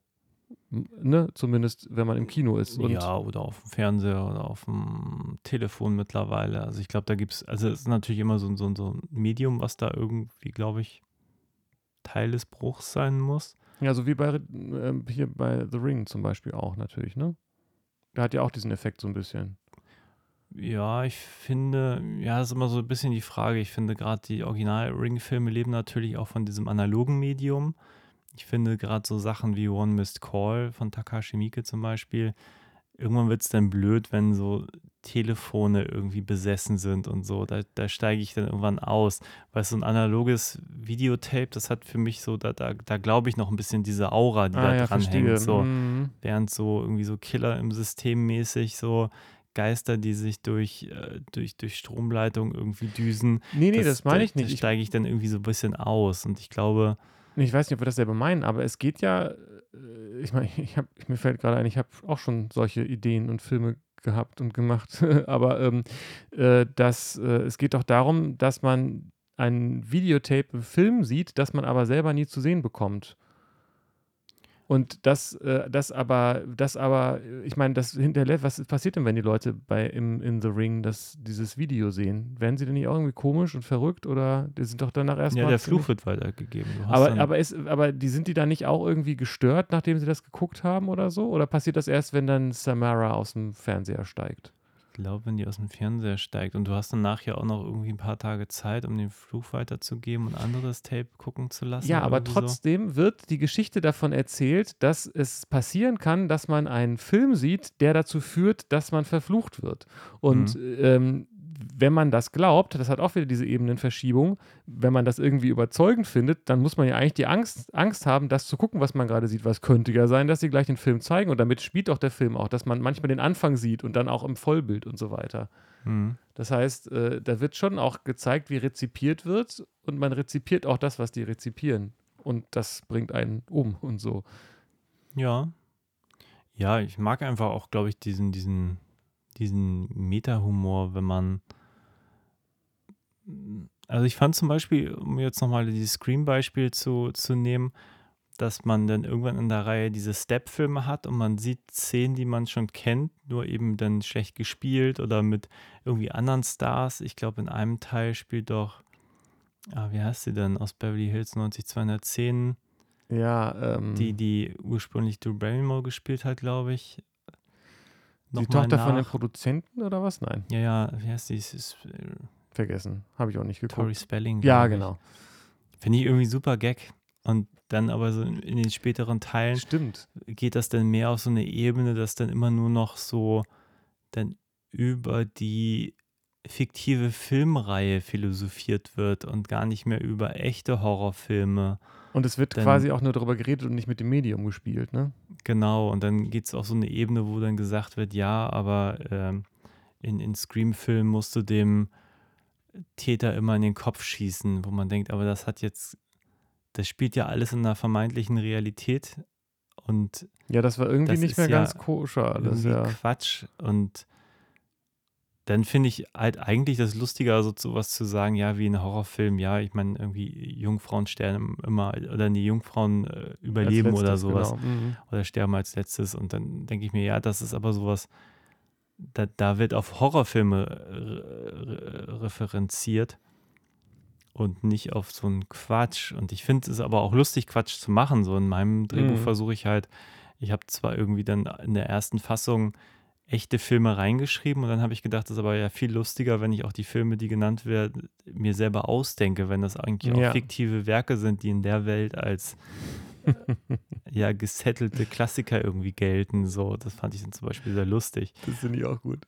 Aber ja, Das gibt's aber auch, das gibt's aber auch, äh, das, hat, das hat mich früher immer fasziniert und interessiert. Ich habe auch mal, glaube ich, angefangen, ein Theaterstück zu schreiben, das es dann gar nicht gibt. Also wo man eine, eine klassische weiß ich gar nicht mehr, wie ich die genannt habe, es wirkte alles sehr stimmig, sozusagen, wo man ein äh, Theater, sollte ein Theaterstück werden, was den Namen trägt von einem klassischen, von einer klassischen Tragödie, die dann aber nicht aufgeführt wird, sondern man sieht, wie diese Aufführung quasi schief läuft und so weiter. Also das finde ich auch immer super interessant. Aber ich merke eben, Mhm. dass es, wie du eben auch sagst, es sollte halt nicht so gimmicky sein, sondern es sollte ähm, es soll ja was bewirken und nicht nur sagen, wir hatten eine lustige Idee und wir sind schlau und wir kennen Horrorfilme. So. Finde ich, ich finde zumindest. aber auch die Auseinandersetzung irgendwie Ja. interessant. Also manchmal denke ich mir auch, ich habe neulich, ich, ich weiß nicht, das ist einfach so, ein, so, eine, so eine vage Idee, dass ich gerne mal irgendwas mit Schlager machen möchte. ich mag Schlager überhaupt nicht. Ich finde Schlager fürchterlich. So. Aber ich finde einfach die Tatsache, dass Schlager so populär ist und da eigentlich gar keine ernsthafte Auseinandersetzung im filmischen Medium mit stattfindet, außer ich sag mal seichter Unterhaltung, finde ich total schade. Also ich glaube, man könnte da total crazy Sachen machen. du meinst dann aber auch in der Szene oder mit Schlager? Also du meinst mit Schlagermusikern quasi? Nee, nee, nee, gar nicht mit, mit echten Musikern. Nein, nein, ich meine aber, fiktiv, äh, also genau. in, in einer, natürlich in einer irgendwie von der Realität inspirierten, Sowas wie Fraktus zum Welt. Beispiel mit Schlagern. ja, ich mag ja Fraktus überhaupt nicht. Also überhaupt nicht, stimmt gar nicht. Ich mag vieles daran, aber den Film irgendwie am Ende überhaupt nicht. Aber ja, irgendwie denke ich mir, es ist so, ja, vielleicht am ehesten noch vergleichbar mit, mit Johnny Flash von Helge Schneider, ne, eigentlich Ah. Rainer Nekes mit Helge Schneider. Aber da hat er zum Beispiel auch so ein paar Schlagersongs komponiert, Ja, ja. die relativ echte Schlager sind, wenn man Ja. das so möchte. Und gleichzeitig sind sie so absurd, so weil gut. sie auch so stumpf sind und gleichzeitig so Ohrwurmtauglich. Tausend aber es ist, schenke ich dir. ja, es ist einfach, es ist 100 pro Schlager, klar. Es gibt schlechtere Schlager als das. Ja, und aber gleichzeitig denke ich mir immer, das macht doch total Spaß, sich damit auseinanderzusetzen und quasi Schlager selber sich auch auszudenken, die Ja. Und das ist, ich, hab das, ich hatte das neulich erst. Ich finde das total cool, wenn man dann eben nicht weiß, ist das jetzt ein Film, den es gibt? Oder ist das jetzt ein Film, den es nur in diesem Film gibt, irgendwie so, ne? Also es kommt ja häufiger mal vor, dass man im Hintergrund einen Fernseher sieht, der dann irgendwie, auch jetzt kommt ja, ne, dass der dann zur Situation passt oder irgendwie sowas. Aber das habe ich häufiger. Ich glaub, vielleicht war das sogar bei WandaVision. da läuft, glaube ich, irgendwann was im Hintergrund. Genau, und das heißt, man muss diese gesamte Welt erschaffen und man muss letztendlich, wenn man einen Film schreibt, auch schreiben, was für Filme in diesem Film geguckt werden. Ja, ja. Ach, das macht schon Spaß, so einen Quatsch zu machen. Wobei immer noch, also einer der absolut tollsten Filme, der mit diesen Ebenen spielt und der ums Filmemachen geht, der ist ja natürlich Living in Oblivion. Das ist natürlich die, finde ich zumindest, ein absoluter klasse Top Ten Film. Ja, das ist schon gut. Ja, aber gut, Anguish war auf jeden Fall. Ich habe irgendwie voll Bock, mal irgendwas anderes von dem Regisseur zu sehen, einfach zu gucken, was der sonst so gemacht hat. Das würde mich auch echt interessieren, weil wie gesagt, was ich wirklich, also es war wirklich, vielleicht war es Zufall und sowas passiert ja manchmal, aber mir scheint das handwerklich einfach sehr weit vorne gewesen zu sein. Über Kamera haben wir, wie gesagt, jetzt kaum gesprochen, aber auch das war alles immer ganz genau gesetzt und gewollt und gewusst. Und ja, der kann was. Kamera ist Joseph McSivet. Ja, Nie aber das gehört. kann, also das war so stark in das Gesamtkonzept eingebunden, die Kamera, was ich übrigens auch toll finde, wenn das nicht einfach nur äh, auch hätte Theater sein können, sondern das ist einfach, das, das, dieser Film, der funktioniert nur als Film. Anders kann man das nicht machen. Man kann auch diesen Effekt nicht mit dem Buch in dieser Form wiederholen und so oder mit dem Theaterstück vielleicht noch, weiß ich nicht, aber ähm, und auch die gesamten, das, das ganze Kamerakonzept war einfach hundertprozentig auf diesen Film abgestimmt. Das hat nicht der Kameramann alleine sich ausgedacht, nehme ich mal an. Hm. Naja, das ist, glaube ich, schon ein Buch, was man sich sehr akribisch ausfallen muss. Ja. Also ich glaube, ohne, das ist ein Film, den man ohne Storyboard, glaube ich, nicht drehen kann. Das nehme ich auch an. Da muss man schon sehr genau sich überlegen, was, wie, wo und Genau. ich habe auch, ich habe irgendwann mal überlegt, ob ich das jetzt erkennen kann, ob sie das am gleichen Kino gedreht haben, die beiden Ah. Ebenen. Aber das, auch das ist sehr schwer. Die haben das eine auch so ein bisschen rot beleuchtet. Vielleicht haben sie auch wirklich das gleiche Kino genommen. Also nehme ich fast an, das wäre ja logistisch also sinnvoll. Stimmt, aber der Vorraum war ein anderer. Ja, aber es ist die Frage, ob sie da nicht ein bisschen umgebaut Ja, haben ja, oder das stimmt. dass vielleicht nicht doch das eine mindestens ein Studio war, wenn nicht sogar beides. Das ist möglich, das stimmt. Habe ich gar nicht, das ist mir auf die Frage habe ich mich, habe ich mir gar nicht gestellt, aber ja. Weil man sieht zum Beispiel die Eingangstür sieht man gar nicht so häufig. Meistens sieht man dann eher nur noch ein bisschen den Vorhang und so. Mhm. Also Ja, und ich meine 1,5, gut, das war natürlich damals noch ein bisschen mehr Geld, aber da kommt man eigentlich nicht so weit mit, ne? Nö, aber trotzdem kann man, glaube ich, sich schon irgendwie in so ein kleines Studio einmieten und da so ein paar Innenaufnahmen sonst drehen. Ach, du meinst, es war vielleicht gar kein Kino? Doch, doch, also das Kino selber ist, glaube ich, glaube ich, ein Kino, aber ich glaube, dass man da so ein paar Stuhlreihen vielleicht schon irgendwie in so einem Studio dreht, dass man nicht alles Das live im stimmt. Kino drehen muss, zum hast Beispiel. du recht, das haben sie bestimmt gemacht, ja. Oder so Teile des Foyers oder die gab auch Toiletten wenig oder total, ne? Also im Kino gab so. es nicht weiß so man oft. nicht. Ist da, ist da ein Audiokommentar drauf oder sowas? Würde mich jetzt alles interessieren, aber ich glaube nicht. Da würde das ich auf jeden Fall nochmal was karg aus hier mit den Extras. Und nämlich das mit dem Tiersnuff, das würde mich ja echt nochmal interessieren. Das, das, fand ich, das fand ich schon echt unangenehm. Da ist ein Interview drauf. Vielleicht gucke Ah. ich mir das gleich noch an. Schön nach dem Podcast, dass ich auch nicht erzählen kann, was ich gehört habe.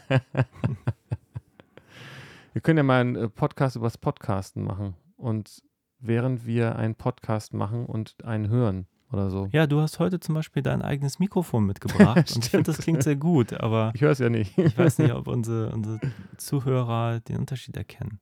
Ich habe einfach mich, äh, habe einfach eine, äh, mich vorher warm gesungen. Ja, das ist ein sehr gutes SM7B. Ja, ich finde es auch total super. Sure. Und was hast du? Ich habe hier ein sehr gutes Sennheiser. Aber die haben ja zwei verschiedene Mikrofone mindestens. Ja, das ist hier ein MKH 8060, ein sehr gutes. Ah, ich, ich glaube, ich habe das 8040. Ja, das ist aber kein Shotgun. Nee, aber, aber alt. Ja. Wir können noch ein bisschen über Mikrofone reden. Ja. Oder, oder du machst die Musik an. Normalerweise nehme ich hier mein, mein Handmikrofon, aber heute habe ich gesagt, zur Feier des Tages nehme ich mal das hier. Sonst habe ich meine Notizen, habe ich hier, die Hälfte habe ich geschafft von meinen Notizen. Ich freue mich, diesen Film alle paar Jahre mal wieder zu sehen. Und Ich werde ihn mir wahrscheinlich auch nochmal angucken und kann ihn nur empfehlen für Leute, die Kino und Horror und Brainfuck lieben. ja, da kann ich mich nur anschließen. Eine Empfehlung, Englisch im Augenblick der Angst. Wir sind so energielos am Ende. Ich glaube, es hat aber auch ein bisschen was damit zu tun gehabt, dass wir es eigentlich jetzt schon zum zweiten Mal gemacht haben, oder? Ja, das war ein bisschen verwirrend. Naja, was will man machen? Wenigstens ist mir nach 15 Minuten aufgefallen, nicht nach einer Stunde. Ja, Nächstes Mal stelle ich den Rekorder gleich richtig ein. ja. Das ist auch, passiert. ich lasse den immer gleich und jetzt hatte ich den zu einem Job mit Ist und habe was passiert. umgestellt und dann ach, wieder, wieder so. Ja, hab einen schönen Tag. Auf Wiedersehen. Tschüss.